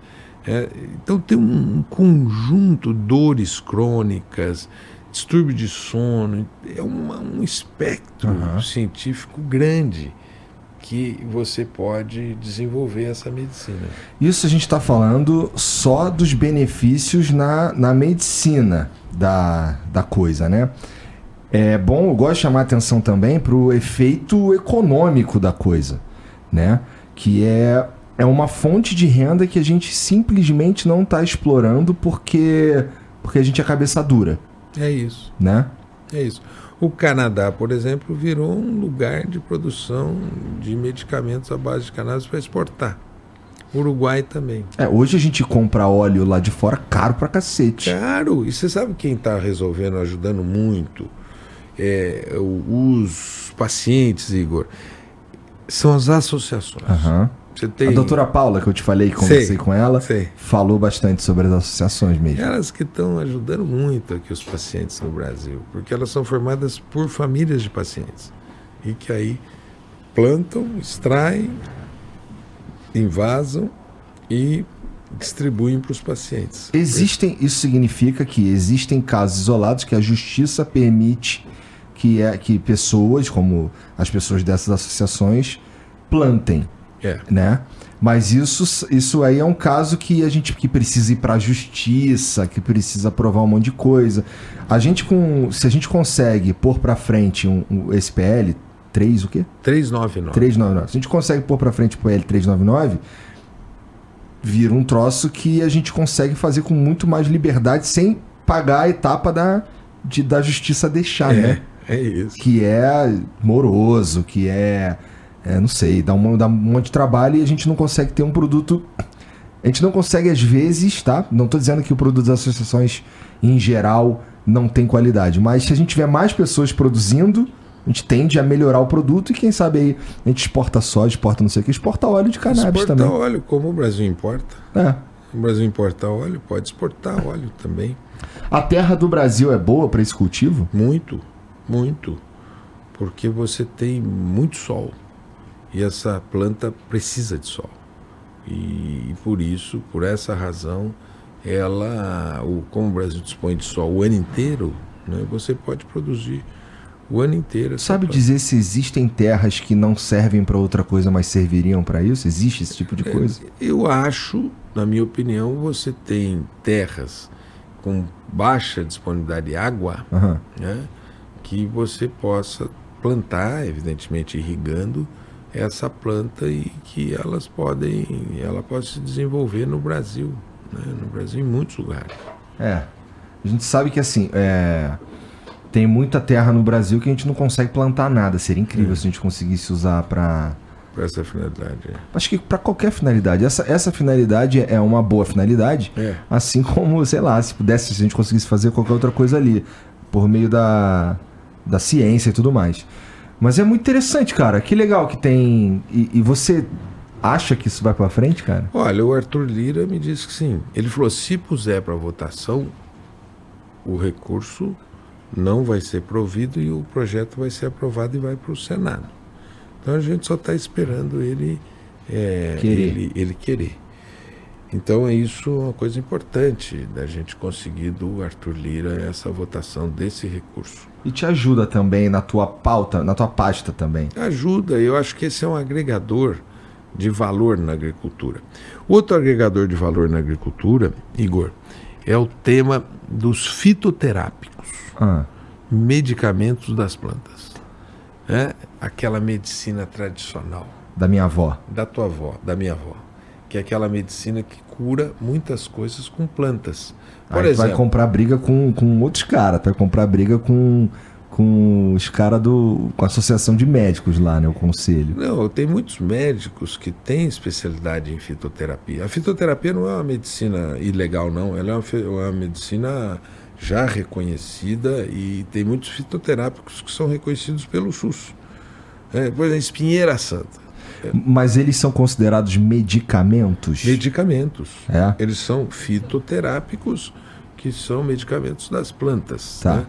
E muitos deles são substitutivos de medicamentos industriais. Por exemplo, eu tinha uma gastrite. Aham. E o meu médico falou: Você sabia que gastrite, você toma esses homeoprazol, pantoprazol, você sabia que isso dá demência? Aí eu pensei: entre uma gastrite e uma demência, eu vou tentar voltar para ter só a gastrite vou largar. Parei. Parei, comecei a cuidar e venci a, a minha gastrite. E aí tinha um médico aqui no Brasil, aquele cara era excepcional. Ele se chama, chamava Elisaldo Carlini, era aqui do Instituto Federal, ele é da Universidade Federal de São Paulo, no Sebride. E ele descobriu que a espinheira santa é o medicamento para curar gastrite. Você não sem efeito colateral. Então você tem que botar no SUS, já tem uma lei, mas só que o SUS não compra. Nós queremos fazer um acordo com a ministra da Saúde para ela comprar fitoterápicos. E aí plantar na agricultura familiar, ah, sabe esses, esses- essas hortas que as nossas mulheres sabem fazer tão bem, as mulheres brasileiras sabem fazer também, podem plantar fitoterápicos e vender para o SUS. Tem uma moça que trabalha comigo agora, a Patrícia, ela é lá de perto de Itapeva, Itaberá. Ela tem um plantio de fitoterápico. Ela planta, ela seca, ela planta numa estufa, ela seca, um secador profissional, ela ensaca e vende para o SUS. Isso podia ser um mercado forte para o SUS e não só para o SUS, nas farmácias. Você pode vender. Não tinha aquele. Aqui tem farmácia popular. Vou discutir com a Nisa, ministra da Saúde, se ela não pode fazer um programa. Aqui tem fitoterápicos. O lobby vai cair matando, hein, cara? A Alemanha faz isso, a Europa faz, a China Não, faz. eu acho incrível. Eu queria, que, eu queria que fosse realidade isso aí. É isso. Eu fico pensando no- nos caras lá das indústrias farmacêuticas lá, o lobby deles é muito sinistro, talvez o mais sinistro que tem. Só perde pro dos bancos, eu acho. É uma boa sorte, cara. Boa sorte. Parece uma boa ideia mesmo. Eu gosto. É, é, essas paradas natural, assim, porra. Se a gente pudesse viver só de, de coisas que são naturais e que não tem, por exemplo, que não deixa você demente, É. né? Seria muito melhor, seria Pô, incrível. Bem melhor, né? Bem melhor. Eu, quando eu li a bula lá do meu, meu prazol, eu larguei ele lá. E ontem, ontem o Igor, eu fui Tá ontem lá certo. num evento em Brasília de ex-ministros da Agricultura. Eu vi que rolou isso aí. É. E eu cheguei lá para assistir e tal, e tinha um monte de cara, e o sujeito chegou assim: eu vou tomar o meu omeprazol. eu falei: você sabia que dá demência? E na roda todo mundo: é mesmo, eu vou parar, eu vou parar. Então, substituir por algo mais natural e efetivo, tão efetivo quanto, porque não é coisa assim de, de ouvir falar, são coisas que têm base científica, estudos científicos capazes de resolver doenças no lugar dos remédios. Sim. Então, pô, vamos lá. Sim. E eu quero criar esse programa de fitoterápicos na agricultura familiar. O que os caras do MST falam sobre isso? Eles gostam. Tem que gostar, né? Eles gostam. E não sei se você já percebeu uma coisa que a gente está discutindo com o Elton Dias, que é o ministro do Desenvolvimento Social, Ah, para entregar para o Lula um programa de hortas comunitárias. Não tô por fora. Como é que é? cidade, No- existem já, Né? Eu acompanho duas hortas aqui em São Paulo importantes. Uma na Zona Norte, que é lá na Brasilândia. O que, que as mulheres plantam nas hortas? Elas plantam três produtos. Elas plantam fitoterápicos, e aí eu, eu, a gente fez um convênio dessa horta com a Universidade Federal de São Paulo e há um curso de troca de saberes. Vêm os professores da Unifesp que trazem o saber científico e vem as mulheres que levam o saber tradicional. Uhum. Olha que legal, que encontro. Uhum. Cada planta, qual é, o, é o, o, efeito medicinal dela e tal. A segunda coisa que eles plantam é chamadas punks, plantas alimentares não convencionais. Para quê? O que, que é a planta? O peixinho. Não faço ideia do que, que é isso. É, são essas plantas é, tradicionais também da alimentação dos nossos ancestrais e que tem muito valor nutritivo. Punks. O terceiro é hortaliças, legumes, etc. Tem uma, uma, uma associação na Zona Leste chamada GAL. Eles fazem um trabalho excepcional nessa, nessa, nessa história também. E por último, nós precisamos ajudar o povo brasileiro a se reeducar do ponto de vista alimentar. Verdade. Sabe quem que eu estou pedindo? Ela está vindo e parece que vai dar certo. Ah. Ela não vai largar as outras coisas que ela faz, mas ela vai aceitar fazer um programa com o Ministério, a Bela Gil, tá. de reeducação alimentar. É, você pode trocar, você vai fazer um churrasco, você pode trocar carne por uma melancia, né? Por exemplo. A Bela já é uma figura, mas é interessante. Você não trouxe a Bela aqui? Eu trouxe a Paola ontem. E a, a gente ontem. falou muito sobre isso que você está falando aí agora. Eu preciso me encontrar com a Paola, porque ela é excepcional. É, né? cara, eu, ela é uma pessoa muito. Essa agenda de veneno, Nossa, né? É. E ela é bem crítica nesse sentido. A gente conversou bastante sobre é. isso ontem. Conversamos bastante sobre agricultura familiar também ontem. É, até me ajuda nessa conversa que a gente está tendo aqui porque porque falamos um tempo, falamos durante um bom tempo sobre isso ontem aí. Mas cara, olha só, é uma ilusão a gente achar que a as coisas no Brasil, do ponto de vista da agricultura familiar, da, da reforma agrária, etc., não sei o quê, tá tudo bem, porque não tá tudo bem. Né? Não. E eu suponho que você identificou qual que é o teu maior desafio, é pelo menos para os próximos meses. Me fala um pouco sobre qual é e como tu acha que tu vai conseguir resolver. É, olha, eu já te pontuei que foram os quatro meses, sim, 120 dias. Sim. Agora você me pergunta, Paulo, quais são, qual é o teu plano de voo para os próximos 120 dias? Isso.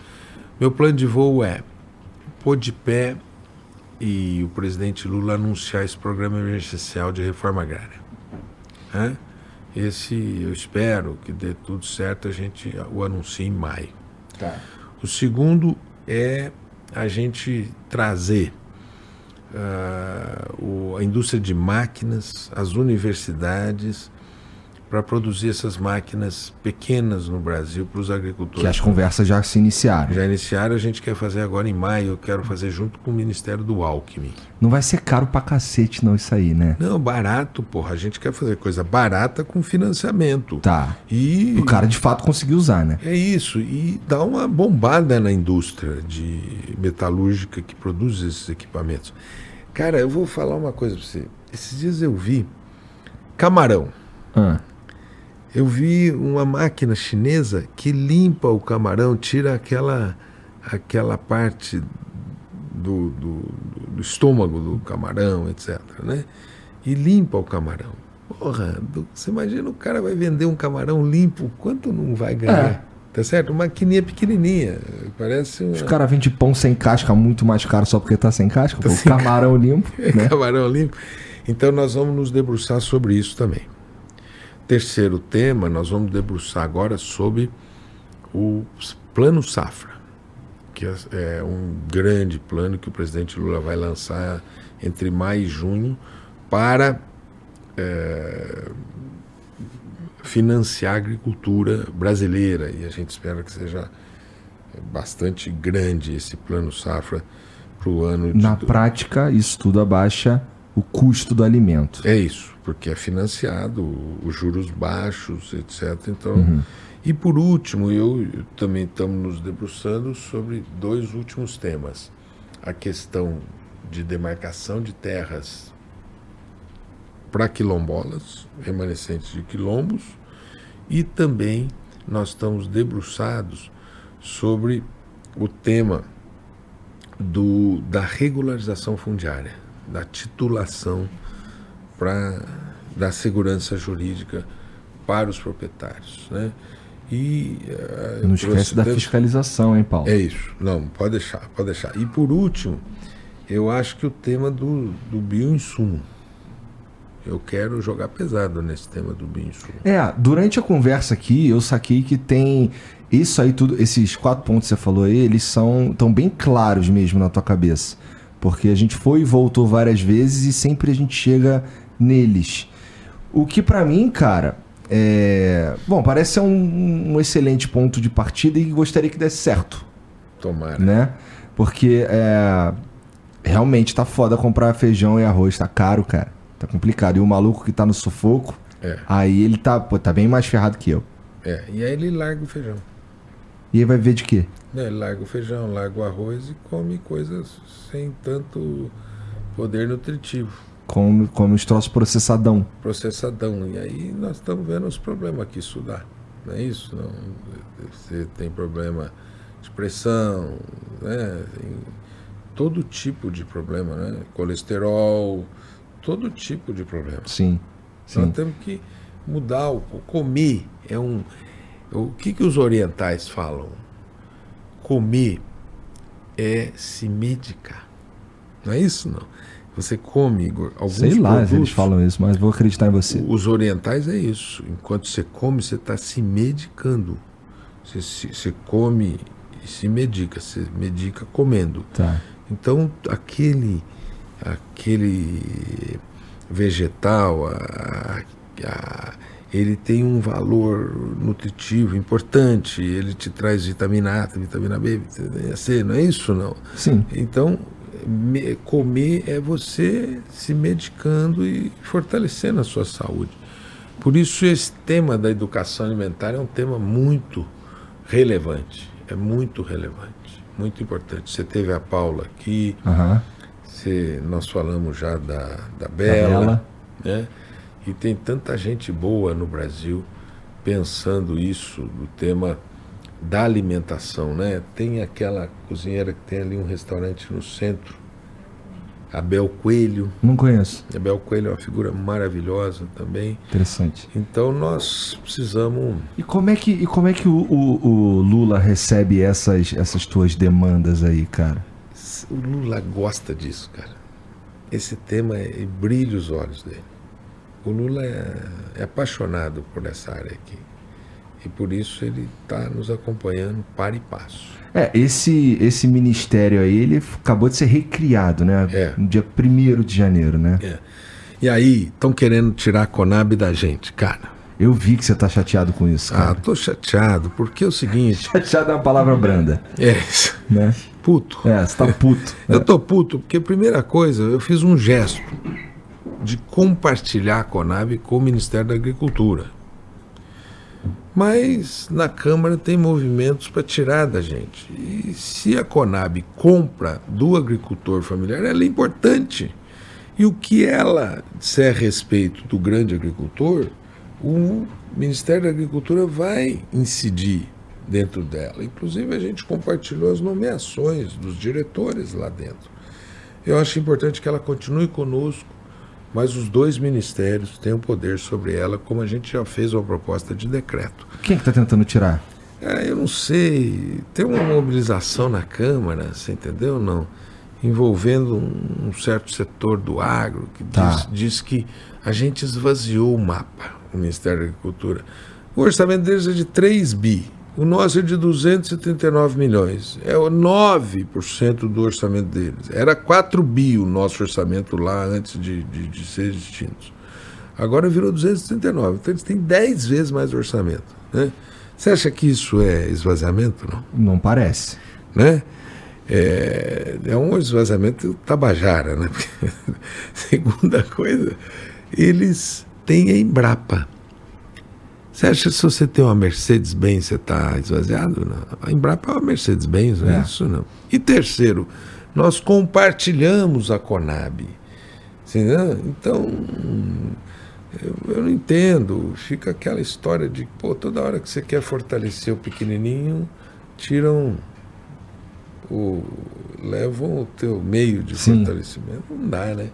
É, Vou pedir uma força aqui pro Igor, viu? Saber se o Igor, com o seu microfone, convence. Para de sacanear os pequenos, cara. Os caras tão duros, pô. é isso. Comer, pô. É isso. Você, pô, parece que ninguém tá pensando, os caras querem comer, o cara é quer, pô, viver. É, né? É. Dificuldade. Tem mensagem pra nós aí, Jean? Uh, tem. Tem algum vídeo, algum áudio? Então, acabou de chegar do Henrique. É? Então vai, vai vendo aí o que, que tem nesse áudio aí, nesse vídeo, que pode ser perigoso, Paulo. Deixa ele ver ele primeiro. Enquanto eu falo aqui do hidromel, cara, do Felipe Mid, que tá aqui em cima da mesa, que é um... É como se fosse... Tem uma galera que não sabe muito bem o que, é um hidromel e acha que é uma, uma cachaça que os caras jogaram mel dentro e acabou. Mas na verdade não. Na verdade é como se fosse um vinho só que feito de mel. Então, em vez de usar a uva na, na, no processo de fermentação, é utilizado mel e aí dá essa bebida incrível aqui, que inclusive dos seis sabores, dois são novos, mas os quatro que existiam participaram de um concurso internacional e ganharam medalhinhas, cara. Dois ganharam medalhinha de ouro, dois ganharam medalhinha de prata, ou seja, são realmente estão entre as melhores bebidas desse tipo do mundo. E, pô, você tem a chance de experimentar na tua casa. É só você entrar em philipmid.com.br e você ainda pode usar o cupom FLOW10 que você vai ganhar 10% de desconto. Ó, esse daqui, eu vou falar para vocês os sabores que existem. Existe o, o, tradicional, que deu origem a todas as outras receitas. Esse aqui não tem saborzinho de nada, é hidromel, hidromel mesmo. Tem o Double Oak, que é um pouco mais seco, é o meu favorito, lembra um vinho seco.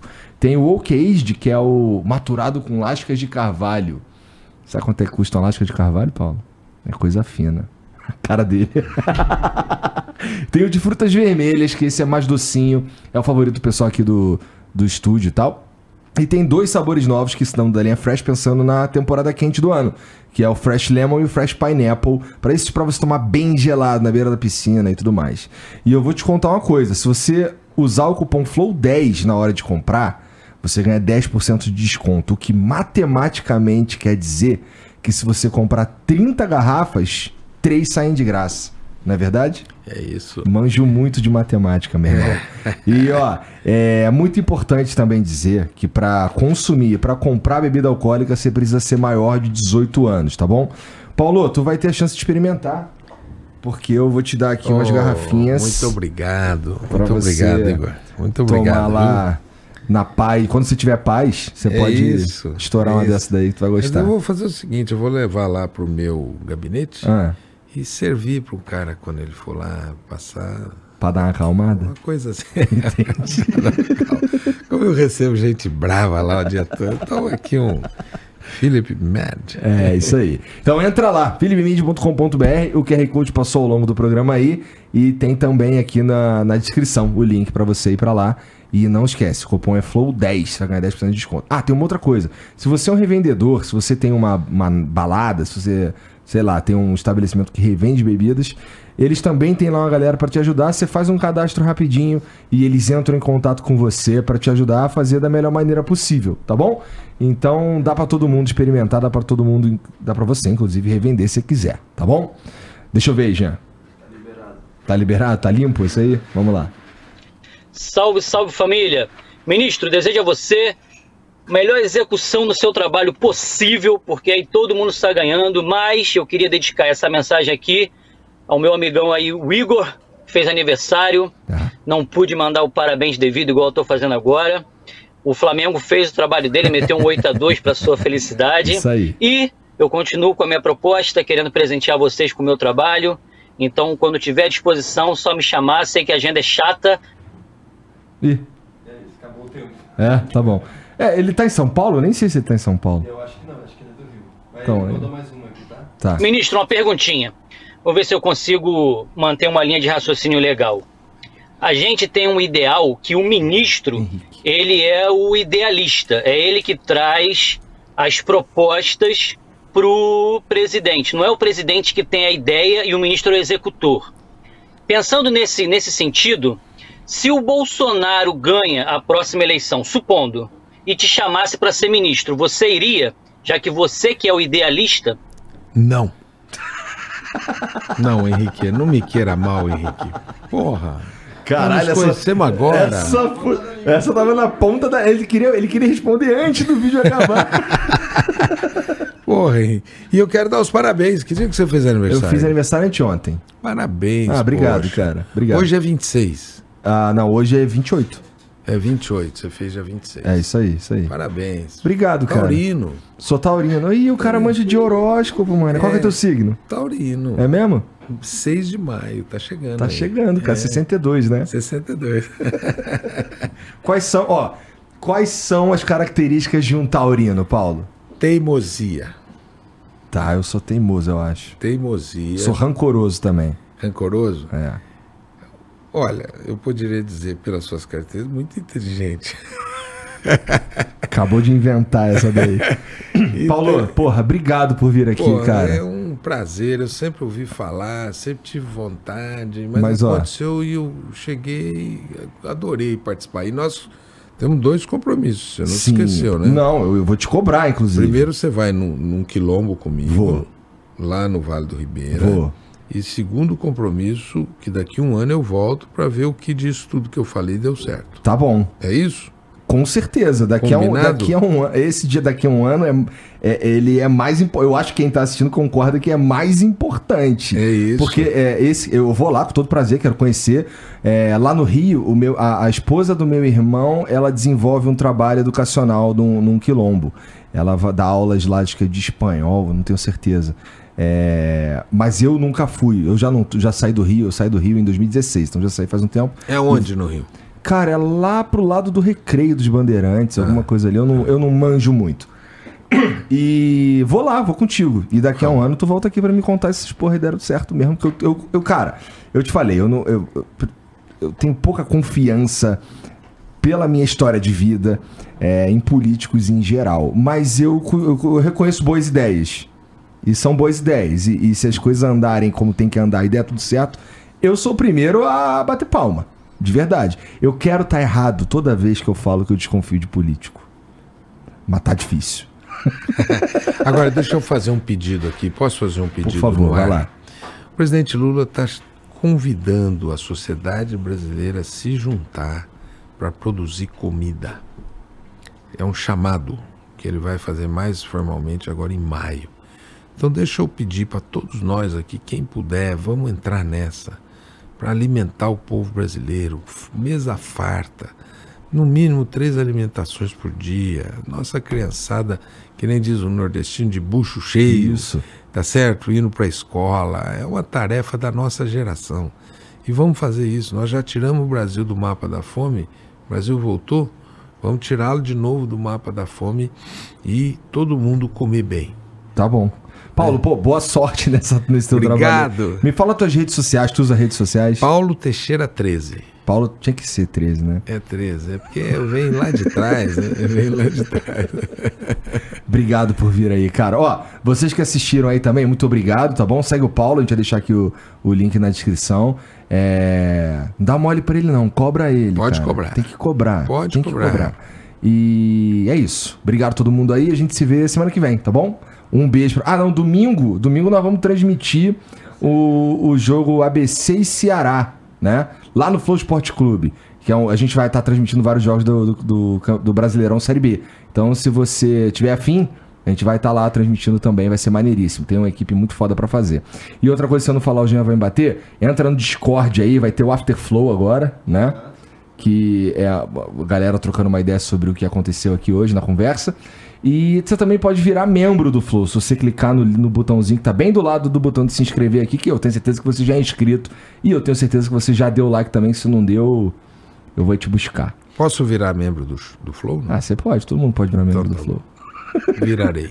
Então é isso, gente. Obrigado aí todo mundo, boa noite e tchau.